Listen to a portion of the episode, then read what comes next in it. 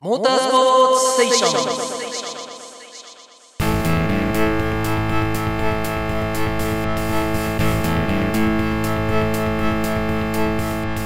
ン。レビューザアルゼンチングランプリ。1999年シーズンを締めくくるシリーズ第16戦アルゼンチングランプリ。その戦いの舞台となるのは首都ブエノスアイレスの郊外にある1周 4350m 16のコーナーを持つオスカー・ガルベスサーキット。昨年に続き2年連続通算8回目のアルゼンチングランプリ。すでに前回 250cc クラスと 500cc クラスで1999年のワールドチャンピオンが決定し唯一決まっていない 125cc クラスはスペインのアルツァモーライタリアのメランドリ日本の東と3人がチャンピオンを争っている。泣いても笑ってもこの一戦で全てが決定する。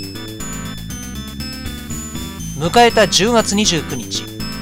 予選初日は波乱のレースを予感させるような霧雨に包まれていた。霧雨に結ぶブエノスアイレスオスカー・ガルベスサーキットから坪内がお伝えします、えー、今も申しましたように朝から霧雨が降ったり止んだりという最悪のコンディションで、えー、コース自体少しつながると。非常に滑りやすい。その上、何人か転倒があった上で、えー、こう白いペイントが非常に、滑りやすいと。こう非常にこうなんていうんですかあ悪いコンディションって言ってしまうとあまり簡単すぎますけども悪条件の重なった状況での初日となりましたアルゼンチングランプリ。えー、そういうこともありまして前回のブラジルで優勝した上田君、阿部君両選手とも転倒をしてしまいました。ただ予選は上田君の方はなんとかまとめて一応1日目暫定ポールと。ただ阿部君の方はまとまりきれずに15位と。もともとあまりここは好きじゃないと本人が言ってるようなんですけども。えー、いまいちという感じです、えー、250の方はバルドマンが雨の中結構飛ばして頑張ってポールポジション、えー、暫定ポールを取りました、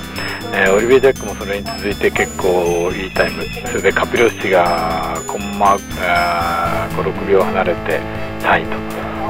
その後一挙に1秒半離れてマック・ウィリアムズ以下が続くというえー、やっぱりこういう状況の中でタイムが結構バラバラの250一番最後のプラクティスになりました。最初の125の方がまだ状況としては良くて結局250と125と1秒も違わないタイムということになって、えー、しまいました。500は最後の最後まで誰が頭に来るか分かんないという非常にこう混沌とした予選展開だったんですけども結局は最後の最後にケニー・ロバーツ選手が頭ケニー・ロバーツ・ジュニアが頭を取って暫定ポールと、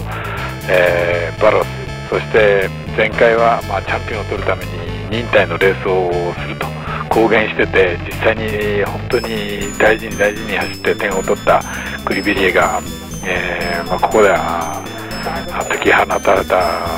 魚って言いますかようやくこうプレッシャーのないところでレースができるっていうこと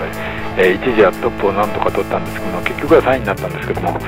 まあなかなかいい走りをしてます、えー、ここを得意としている岡田選手なんですけどもこう雨とのタイミングとかうまくいかずに5位になってしまいました。えー、タイムがこうコロコロコロコロタイムを出す時期がどんどん変わってって結局最後の最後が良かったりしたもんで、えー、まあ、今日のタイムはあまり参考にならないなという気はします、えー、天気予報も明日以降徐々にいい方向へ向かうようなんで今日のタイム走行ともあまり明日以降には役に立たないという感じはします、え今もまた路面はウェット状態で雨があ霧雨雨というよりも霧雨に近い感じなんですけども降っているブエノスアイレス。時差が12時間、えー、今ちょうどこちら夕方の5時なんですけども日本は午前中午前中か明け方5時だと思います。えー、気温も20度前後、えー、湿度が670%、えー、時間によっては雨のために気温とほとんど変わらない路面温度だったりしてやはり今日の予選は非常に厳しいものになりました、えー、阿部選手も上田選手もちょっと指に怪我をしてますけどもなんとか大丈夫そうだということです。10月30日予選2日目。相変わらずブエノスアイレスの天候ははっきりしない模様で、えー、今朝いくらかいいかなと思ってホテルを出たんですけどもサーキットに着くと残念ながらまた霧雨が降って、えー、昨日よりもかえって悪い状況でした。うん午前中のフリープラクティスは125、500がウェット500の最最後の頃はちょっと、まあ、ライン上は乾いてきたんですけども、まあ、2号はドライと。そういう状況でいずれにしろはっきりしない状況でした、えー、午後になってからとりあえずドライのままレースができました、えー、気温もほとんど昨日と変わらない20度前後。路面温度も午後はドライになったせいもあって27、8度まで上がりましたけども午前中は相変わらず気温と同じぐらいかいくらか低めという状況でした、えー、そんな中で、えー、125cc チャンピオンの、えー、唯一決まっていない 125cc で、えー、メランドリ選手とアルタモラ選手が、まあ、有力と言われてるんですけども東選手も、まあ、あ可能性がないわけではない、えーまあ、本人に言わせれば何が起きるか分かんないからとりあえずベストを尽くしますと。いうことなんですけども、まあ、最初メランドリ選手がいいタイムを出して、えー、プラクティスは進んでたんですけどもアルザモラ選手も途中から頑張ってきて1、2メランドリー、アルタモラーズがワンツーだったのえー、終盤、もう終わりかけの頃に東選手がようやくこういろいろセッティングに苦しんでいたんですけども最終的に、えー、ポンと頭へ出て、まあ、ポールポジションを最終的には東選手が取りました、えー、上田選手と宇井選手は2列目と。坂田選手は相変わらず、まあ、あ苦しい状況で、23位と残念ながら後ろから3番目という非常に辛いポジションからのスタートです、えー、500は最後阿部選手と岡田選手が結構いいところに行ってポルポジションかなと思ったんですけども阿部選手は残念ながらコース終盤あコースの終わりの方のセクションで、えー、遅いライダーにラインを塞がれてしまって残念ながら、まあ、ベストを取れそうな週にタイムがあそこで、ね、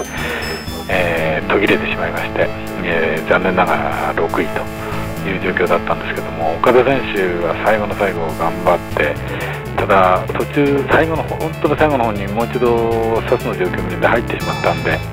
えー、2位に終わってしまったんですけども、まあ、そのもう一回ちょっとタイムがあって、えー、シャツを直していければもうちょっと良かったかなっていう気がするんですけども 残念ながら残念ながらというかまあ2位でした、えー、で頭は結局ずっと好調だったケニー・ロバーツ選手とでクリブレイ選手は、まあ、結局3位と勝ちたいと、まあ、手の痛みはあるんだけどもぜひ勝ちたいっていう、えー、その意欲の表れで岡田選手にくっついて3位です、えー、あとフロントロー最後はピアチ選手と、えー、2列目はまたまたクールブル選手が頑張って2列目の頭を締めて、えー、阿部君、チェカ、青木選手と。いう青木選手が久しぶりにノバーツ君の方なんですけども頑張って2列目にいます、えー、あとはえー、原田選手、青木選手は15位、16位と、ちょっとまあ、いろんなエンジンの状況とか、うまくセッティングができない状況が非常に2人ともあって、残念ながら、そういうポジションです。えー、250はバレンティノ・レス選手が昨日の予選で、えー、雨の時にタイムを出さなかったんでこのまま今日雨降ったら予選落ちじゃないかという話はなったんですけどももうドライになってやはり午前中のフリープラクティスも頭で、えー、珍しく予選から早いと。で今回ポルポジションをかろうじてオリベ・ジャック選手がコンマ002秒差まで追い詰めたんですけども、まあ、かろうじて、えー、ロシ選手がポールポジションと、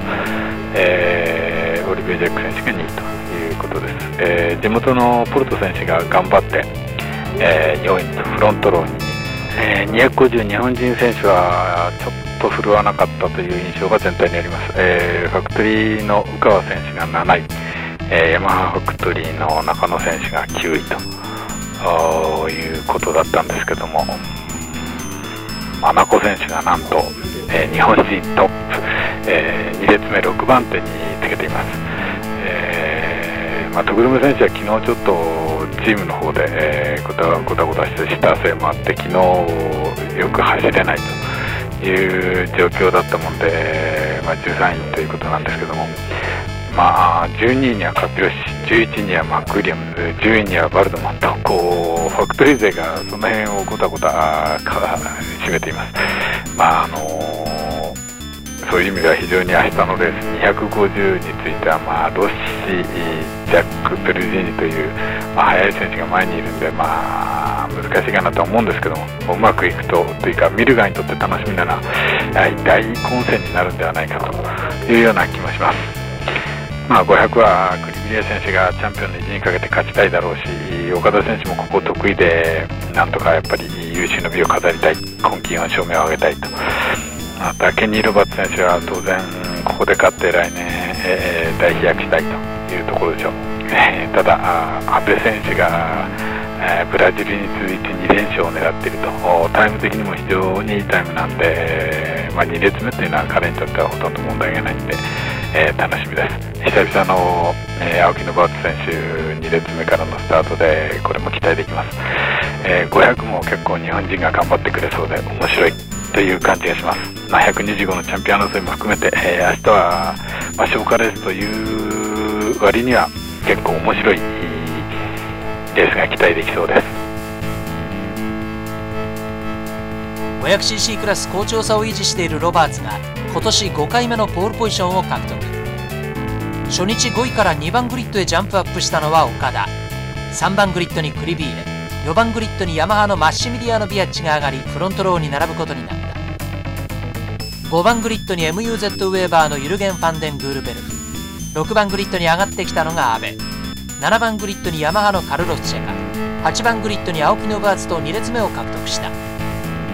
TSR ホンダの青木治親は15番グリッド。セッティングが決まらないアプリリアの原田哲也は16番グリッドと4列目からスタートを迎え 250cc クラス。初日28位であわや予選落ちというポジションから大きくジャンプアップしたロッシが今年4回目のポールポジションを獲得。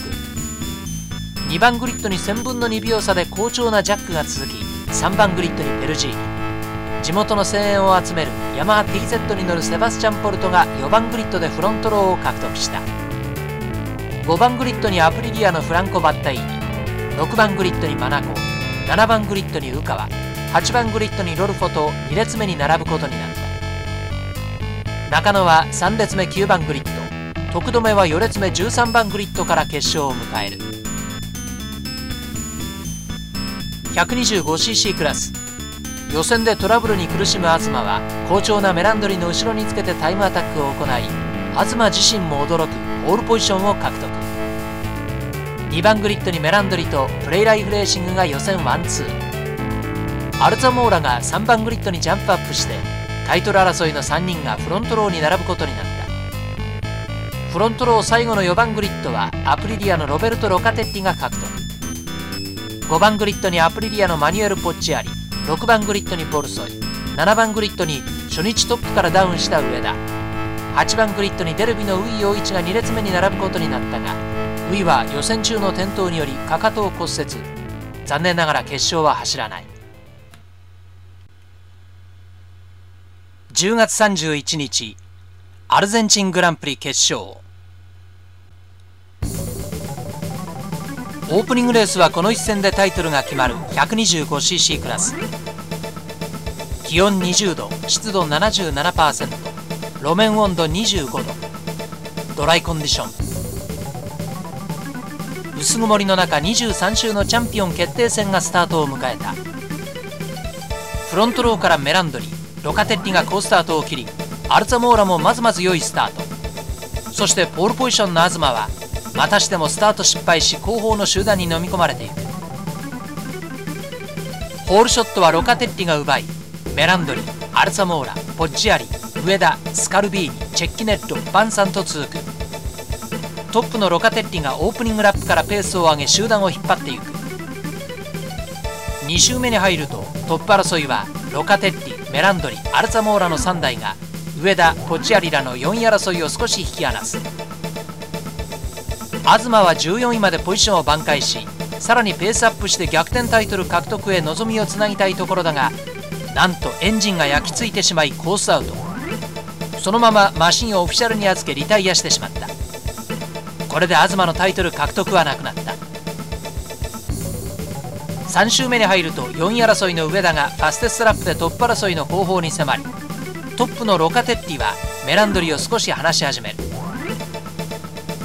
4周目に入ると逃げようとしたロカテッリの後ろにメランドリアルツァモーラ上田さらにチェッキネロも追いつきトップ争いは5台へ膨らんだ。ストレートの速いロカテッリが直線ではスリップにつかれるのを嫌い大きく蛇行する。その後ろでテールトゥーノーズの2位争いが激しさを増す。5周目に入るとペースを上げたチェッキネロが上田をパス。そしてアルツァモーラをかわして3位へ浮上。さらに2位を走るメランドリのテールに照準を合わせた。6周目に入るとトップ争いは1分50秒台で接戦が展開されその中2位のメランドリがファステストラップを更新してロカテッリに迫り1コーナー入り口でトップに浮上した。そしてロカテッリのテールにチェッキネットがピタリとつけその動きを見るようにアルツァモーラが4位を走る。そしてそのテールを上田が狙っている。激しい5台のトップ争いの後ろ単独6位にポッチアリだがその背後にボルソイが少しずつ接近してくる。7周目に入るとロカテッティのスリップストリームを使ったチェッキネットが2位に浮上。トップのメランドリがペースを上げリードを取るが2位に上がったチェッキネットがその差を詰めていく。8周目の1コーナー。5位の上田がアルツァモーラのインに飛び込み4位へ。トップ集団からメランドリとチェッキネロが抜け出し一騎打ちになるかと思われたが第2ヘアピン入り口で勝負に出たチェッキネロがメランドリのインに強引に突っ込むがメランドリに塞がれてハイサイドの転倒を喫してしまった。これでメランドリが単独トップとなる。チェッキネロのリタイアで2位争いとなったロカテッリ上田アルツァモーラの3人だが9周目の1コーナーで上田がロカテッティの前に出る10周目に入るとロカテッティが再三上田に並びかけるが上田が抑え11周目の1コーナーようやくロカテッティが上田を抜いて再び2位となるさらに第2ヘアピンでアルザモーラが上田から3位を奪い取った序盤早々に東が脱落しメランドリとアルザモーラの一騎打ちとなっているタイトル争いはメランドリが優勝してもアルザモーラが2位に入れば1点差でアルザモーラのものとなる。レースは中盤を迎えメランドリがリードを3秒近くまで広げその後ろで繰り広げられる2位争いは一つの山場を迎えた。12周目の1コーナー入り口でアルザモーラがロカテッティのインに飛び込み前に出るが突っ込みすぎてラインがはらみその隙にロカテッティが2位を奪い返す。しかしその先でもう一度仕掛けたアルザモーラが今度は成功し2位に浮上。その2人の争いに上田は追いつけない。13周目に入ると上田は完全に2位争いから遅れ出してしまった。14周目に入るとストレートの速いロカテッティがアルツァモーラのテールにピタリとつけ逆転を狙うがコーナーはアルツァモーラが意地で抑える。アルツァモーラはこの位置を守ればタイトルが転がり込んでくる。それが分かっているのか無理をしてロカテッティを引き離してまでトップのメランドリを追いかけようとはしない。16周目には2位争いのペースは1分50秒台で熾烈に行われるがアルサモーラが抑えきる。そして1分51秒台がやっとの上田は単独4位。その後方間隔は空いているが5位争いはボルソイが追い上げてきてポチアリを抜いてきた。17周目に入るとタイヤの消耗からかあまりペースが上がらなくなったロカテッティを2位のアルザモーラが突き放しにかかる。18周目に入ると上位陣はそれぞれ感覚が少しできポジションは安定してきたように見えたがその中4位の上田がまさかの転倒でリタイアしてしまった。これでこのレース日本人ライダーがコース上1人もいなくなってしまった。19周目に入るとトップはメランドリー。2位にアルツァモーラ。3位にロカテッリと続きそれぞれの感覚は少しできている。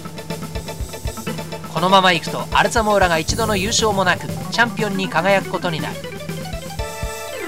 レース前にメランドリはチームメイトの東にどうしてもタイトルが欲しいからアシストしてくれと頼み。東はそういう状況になったら協力すると言ってレースを迎えたが頼みの東は2周目にエンジンの焼き付きでリタイアしている。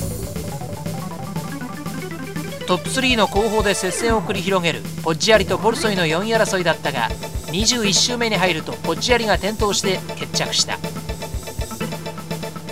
すでにメランドリとアルツァモーラの差は3秒を超えている。そのまま周回を重ねいよいよ最終23周目に突入した。後ろを振り返りアルツァモーラの2位を確認したメランドリは極端にペースを落としアルツァモーラを待つ。そしてアルツァモーラを一瞬前に出すがバックストレートエンドのコーナー入り口でアルツァモーラの直前に切り込むメランドリが再びトップへ。3位のロカテッリは離れている。再びペースを下げアルツァモーラを先に行かせたメランドリは急加速してアルツァモーラのラインをカットしてマシンをぶつけようとするがアルツァモーラがマシンを起こしてうまくかわしていく。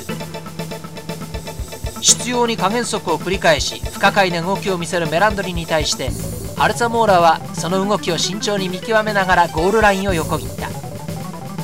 わずかの差で優勝はメランドリのものとなったがアルツァモーラが2位でフィニッシュ。終盤タイヤの消耗に苦しみアルツァモーラから遅れてしまったロカテッリが3位。以下4位にボルソイ5位にジャンサンティ6位サンナとゴール。この結果アルツァモーラが227点メランドリ226点東190点となり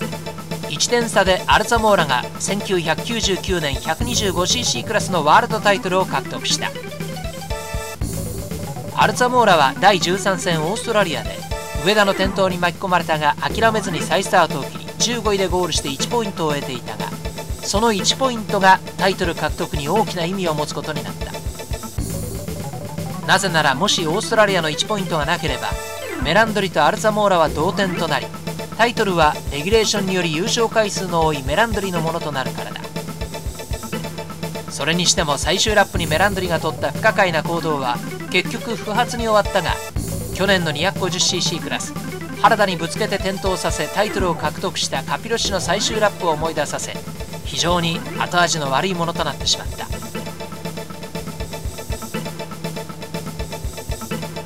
気温21度湿度72%路面温度27度。25周の 250cc クラス決勝。シグナル GO とともにフロントローからジャックとロッシ。2列目から中野が好スタートを切った。そしてホールショットはジャックが奪いロッシ中野ロルフォペルジーニポルト宇川と続く。オープニングラップからレースの主導権争いが展開されロッシュがジャックに仕掛けるがジャックがトップを守っている。ロッシ。少し離れて3位に中野。ペルジーニポルト。宇川は6位。ロルフォの後ろ8位に徳留。9位にマナコとオープニングラップを終了。2周目に入りペースの速いジャックとロッシの一騎打ちとなったトップ争い。そして3位争いから中野が抜きんでる。3周目に入るとファステストラップでロッシュがジャックに並びかけるが1コーナーではジャックが鋭い突っ込みを見せ意地でトップを守る。早くもバッタイーニがピットに入りリタイア。4周目に入ると追い上げるペルジーニが中野を捉え3位へ。その3位争いはペルジーニ中野ポルト宇川の4人だが宇川がポルトを抜いて5位に浮上。さらに中野を攻略し4位となる。5周目に入るとトップのジャックがファステストラップでロッシュを抑え込む。1コーナー入り口で再び宇川を抜いて中野が4位を取り戻すがすぐに宇川が抜き返す。しかしその先で宇川のインをついた中野が4位に浮上。中野と宇川の戦いはバックストレートで再度宇川が中野を捉え4位へ。そして少し前を行くペルジーニのテールに宇川がピタリとつけ狙っていく。6周目に入るとすでにトップ争いと3位争いの差は5秒と広がりジャックとロッシュの熾烈なバトルは3位以下をどんどん引き離していく。7周目の1コーナー。ル川がペルジーニから3位を奪う。11位につけていたボスコスクーロが転倒で脱落。8周目に入るとトップ争いと3位宇川の差は6秒と広がる。9周目に入ると上位陣は2台ずつの戦いとなるがトップ争いでは2位のロッシュのペースがあまり上がらずジャックがリードを広げ出した。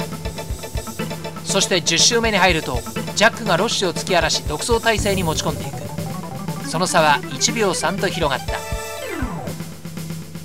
11周目に入ると序盤8位にいた徳留が14位まで後退真子は10位を走っている。12周目に入るとタイヤが滑り出しているロッシュのペースが上がらずにトップのジャックは独走状態となる。3位争いは宇川がペルジーニを抑え込む。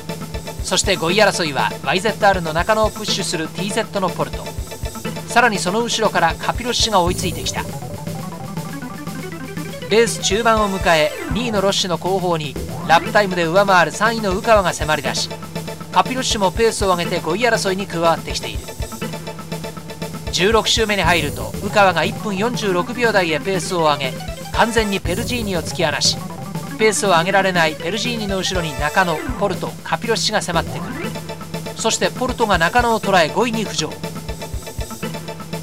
17周目に入ると完全にペルジーニを取り込み4位争いとなる。ペルジーニのテールにつけチャンスを伺うポルト。その後ろでタイヤが滑り出し苦戦している中野。その中野をカピロッシが狙っている。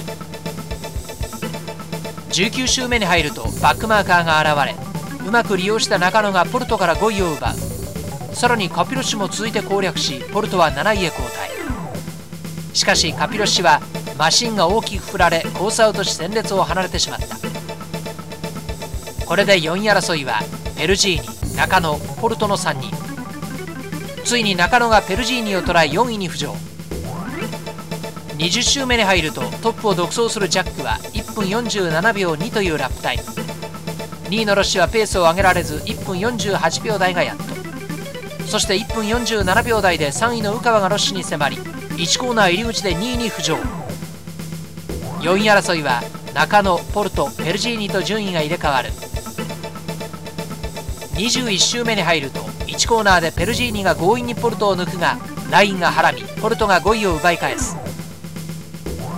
残り4周となる22周目に入り激しい4位争いは地元の声援を一身に集めるポルトが中野を抜いて4位に浮上。23周目にはポルトが中野を突き放していく。トップのジャックは2位の宇川に11秒という大差をつけ97年ブラジル以来の優勝へ向けて一歩一歩近づいていく。そして最終25周目に入りトップ独走のジャックを脅かす者は誰もいない。そのまま真っ先に最終コーナーを立ち上がりジャックがヤマハで初通算4回目の優勝を飾った。今シーズン6回目の2位で宇川がフィニッシュ。3位に苦しんだワールドチャンピオンのロシ。4位にファクトリーマシンを抑え TZ のポルトが入った。5位に中野。6位ペルジーニとゴールした。この結果ランキング上位は順位変わらずチャンピオンのロッシが309点ランキング2位の宇川が261点ランキング3位のカピロッシが209点中野が207点でランキング4位となり合わせてこのクラスのルーキー・オブ・ザ・イヤーも獲得した。ランキング5位にペルジーニの161点ランキング6位はバルトマンの131点と続き優勝を飾ったジャックが122点とポイントランキングを7位に上げてシーズンを終えた。気温22度湿度68%路面温度29度。27周の 500cc クラス決勝はフロントローからビアッチロバーツ。2列目から阿部が好スタートを切った。ホールショットはそのままビアッチが奪い阿部ロバーツと続くしかしすぐにロバーツが阿部を抜いて2位に浮上。さらにビアッチを抜いてトップに上がった。後ろではクリビーレがグールベルフを抜いて5位にポジションを上げる。トップ争いはロバーツビアッチ阿部チェカの4人。岡田はスタートで遅れ9位を走る。2周目に入ると5位のクリビーレがトップ争いに加わろうとするがトップ争いの4人がクリビーレを引き離しながら争いを展開する。そしてトップのロバーツが少しリードを取り始めた。3周目に入ると阿部を抜いてチェカが3位に浮上。後方では岡田がグールベルフを捉え7位へ。4周目に入ると5位のクリビーレが阿部の背後に迫り出した。トップ争いはロバーツとビアーチの一騎打ちとなり3位争いはチェカ、阿部、クリビーレ。そしてその後ろから青木信厚と岡田も接近してくる。5周目に入るとロバーツがファステスラップで逃げようとするがビアッチがピタリとマーク。3位争いは1コーナーでチェカに並びかける阿部だがブレーキングを遅らせチェカが踏ん張る。3位争いに追いついてきた青木信厚が6コーナーで転倒。戦列を離れてしまった。7周目に入り3位争いはようやく阿部がチェカを捉えさらに第2ヘアピン入り口でクリビーレがチェカのインに飛び込んだ。しかし突っ込みすぎてラインを外しロスタイム。8周目に入り好調なロバーツのテールにピタリとつけるビアッチだがなかなか並びかけるチャンスがない。9周目に入りトップ争いはロバーツとビアッチ。3位争いは阿部とチェカ。クリビーレは手首が痛むのかペースを上げることはできない。そして岡田がクリビーレのテールに迫ってきた。10周目に入ると3位争いから阿部が1分45秒台のラップタイムで抜け出しトップ争いとの差を詰め始める。セッティングに苦しんでいる原田は12位を走っている。11周目に入ると阿部が抜け出した後チェカの背後に再びクリビーレが迫りその後ろに岡田も追いついて3人が4位争いを展開する。中盤を迎え激しさを増した4位争い。そしてトップ争いはテールトゥーノーズ状態で周回を重ねる。そして14周目に入りトップ争いはホームストレートでビアッチがロバーツに並びかけるが1コーナー侵入はロバーツが意地で抑える。少しずつ差を詰めている阿部だが単独3位でなかなかトップ争いに加わることができない。4位争いを行っていた岡田がまさかの転倒でリタイアしてしまった。15周目に入るとチェカを抜いたクリビーレが4位に浮上。トップ争いはテールトゥーノーズで神経戦が展開されている。16周目3位から5位までの間隔は少しずつ広がるがその後方でコシンスキーバロスジベルノーの3人による6位争いが激しさを増してきた。18周目に入ると3位の阿部はトップ争いまで2秒5と接近。19周目には少し離れかけた4位争いの差が再び縮まりチェカが再逆転を狙っている。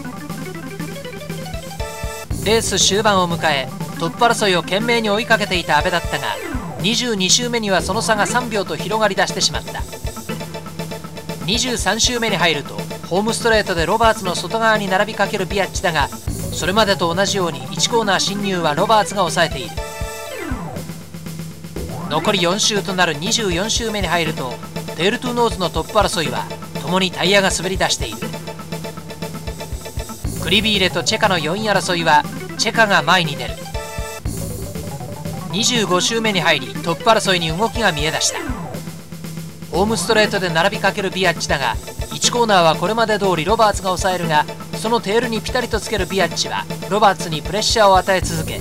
第1ヘアピン入り口でついにトップを奪った。しかしロバーツも仕掛けすぐにトップを取り戻す。そして激しいトップ争いの目前にバックマーカーが現れてきた。残り2周となる26周目の1コーナー。ついにピアッチがトップを奪った。突っ込みが激しく立ち上がりで少しラインがはらむがうまくロバーツを抑え込む。そしてペースを上げロバーツを引き離しにかかるが後半の切り返しでピアッチがミスで加速が鈍る。そのテールにロバーツがピタリとつけいよいよ最終ラップに突入した。1コーナーはビアッチが抑える。ピタリとつけチャンスを狙うロバーツ。バックストレートエンドもビアッチがトップを守る。そしてヘアピン。ロバーツの付け入る隙を与えないビアッチ。しかし立ち上がりでビアッチのマシンが大きく振られてしまい万事休す。ビアッチは何とか転倒は免れたがコースアウト。その間にロバーツがトップへ。そして最終コーナーを立ち上がり真っ先にチェッカードフラッグをくぐり抜け今シーズン4勝目を飾った。コースアウトしたビアッチはなんとかコースに戻りかろうじて2位でゴールした。その直後に阿部が3位でフィニッシュ。そして4位争いはチェカクリビーレとチェッカーを受けた。6位ジベルノー7位コシンスキー8位バロス9位ボルハ10位グールベルフに続いて原田が11位。青木アルチカは15位で選手権ポイントを獲得した。この結果チャンピオンのクリビーレは267点。優勝したロバーツが220点でランキング2位に上がり転倒でリタイアした岡田は211点でランキング3位となった。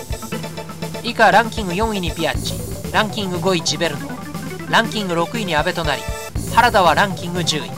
青木のバーツはランキング13位。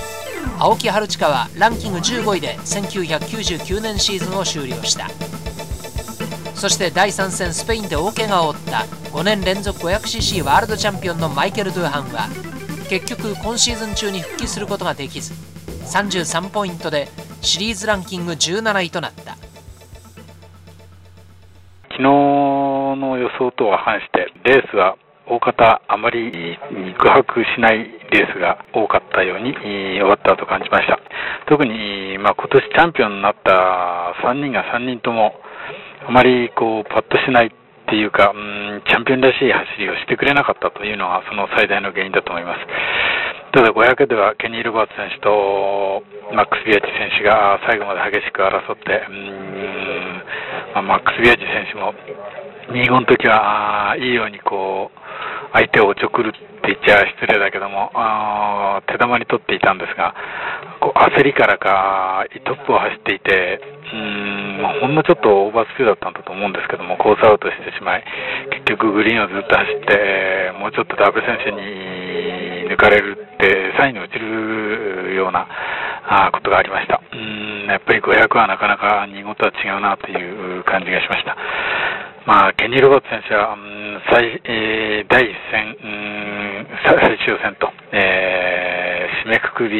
えー、しょっぱなと、こう、表彰台中央に登って、来年非常にいい感触を得てるようです。マシンもだいぶこう新しくなるような、ね、話もありますし、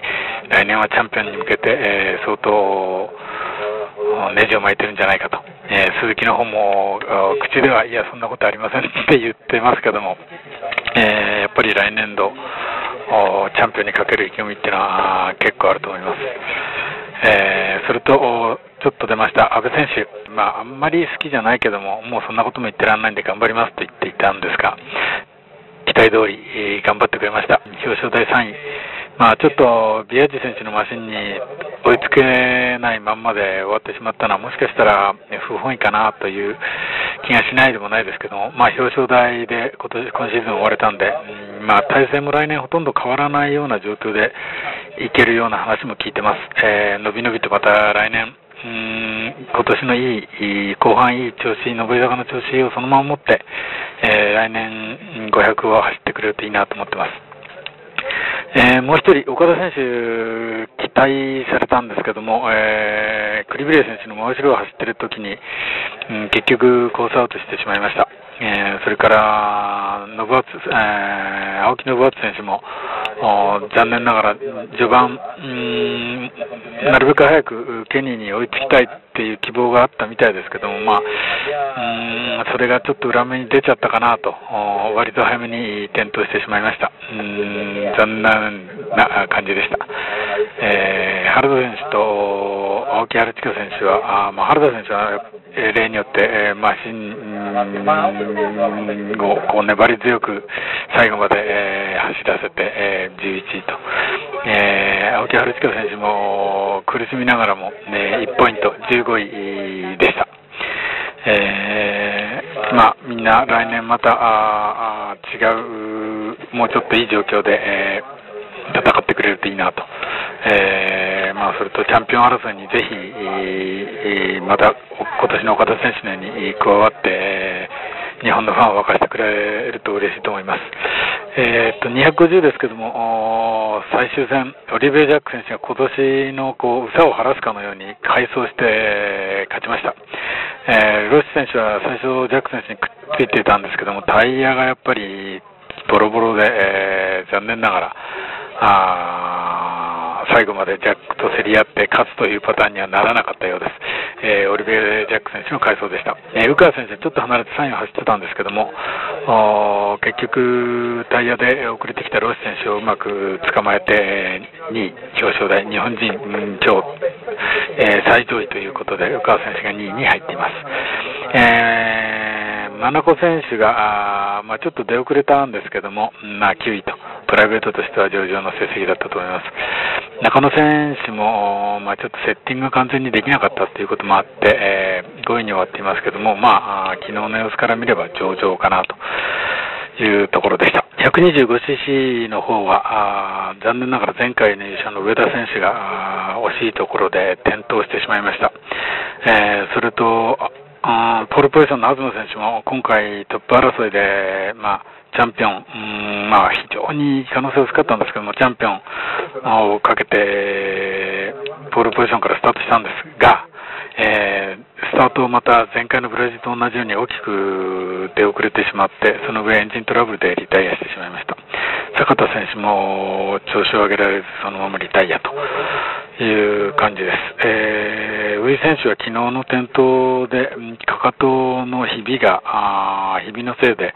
えー、足が腫れたそう、ひどく腫れて、もう痛みもひどいんで、残念ながら出走できませんでした。えー、125はあんまり日本人にとってはいいいいレースではなかったです。まあ、それと残念なんですけど、トップ争いをしてたメランドリ選手とアルタモロ選手、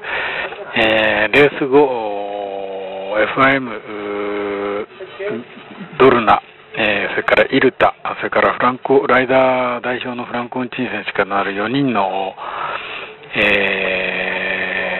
レースディレクションっていうのがあるんですけども、その4社でのレースディレクションが、えー、メランドリ選手の最終ラップに行った行為が非常に危険で、えー、マナー違反であるということで、1万スイスフラン、うんまあ、70万前後だと思うんですけども、罰金ということです。まああのわざとスピードを落として、まあ、チャンピオンは本当は俺の方が速くて俺の方がチャンピオンなんだということを言いたかったんだと思いますけども、まあ、あんまり紳士的なやり方ではなかったということで、うん、罰金が課せられました。えー、まあ、そういうことで、うん、ちょっと、まあ、チャンピオン、うん、アレックス・クリベイ選手5位、えー、それから250のチャンピオンのロシ選手は、まあ、3位と、それから、えー、ここでチャンピオンを決めたアルツァモロ選手は結局、メランドリ選手には全く追いつかないという状況で2位で、まあ、とりあえずレース終わって、まあ、ちゃん来年どのクラスもなんか、うーん、ちょっと、平穏無事ではないなと。まあ、ただ、ロス選手は基本的には今年のレース見てると早い時は圧倒的に速いんで、えー、まあ、中で一番安定化してるかなと思いますが、あ500は岡田選手、阿部選手、それからマシンが良くなってくれれば原田選手、それから怪我が、うん、左手の怪我の回復、手首の怪我さええー、治ってくれれば、また信厚選手も元気な走りを見せてくれると思うんで、えー、結構500は来年は日本人にとっては楽しみなクラスだと思います。125もそういう意味では、うん、非常に期待が持てるかなという気がします。えー、まあ、南半球4戦ということで、ライダーも関係者も全員、僕たちも含めて、えー、かなり疲れ切って最終戦を行ったわけですけども、まあ、結構、いまいち盛り上がらなかったっていうのは現実です。えー、まあ、レースの組み方にもいろいろ問題があるかなと思うんですけどまた来年はしかし、楽しい、面白いレース展開があることを期待して、えー、ブエノスアイレスから坪内がお伝えしました、えー、ブエノスアイレスからお別れします。ではまた来年、えー、皆さんといいレースを期待したいと思います。ではさようなら。4月18日にマレーシアで開幕した1999年シーズンは今回のアルゼンチンでその幕を下ろした。125cc クラスは最終戦でアルザモーラが初のタイトル獲得を果たし 250cc クラスはロッシが1997年の 125cc について2度目の。そして 500cc クラスはクリビーレが1989年の 125cc 以来2度目のワールドチャンピオンに輝いた。すでに2000年のシーズンに向けたストーブリーグも始まっているが果たして20世紀最後のシーズンとなる来年はどんな戦いが繰り広げられるのだろうか。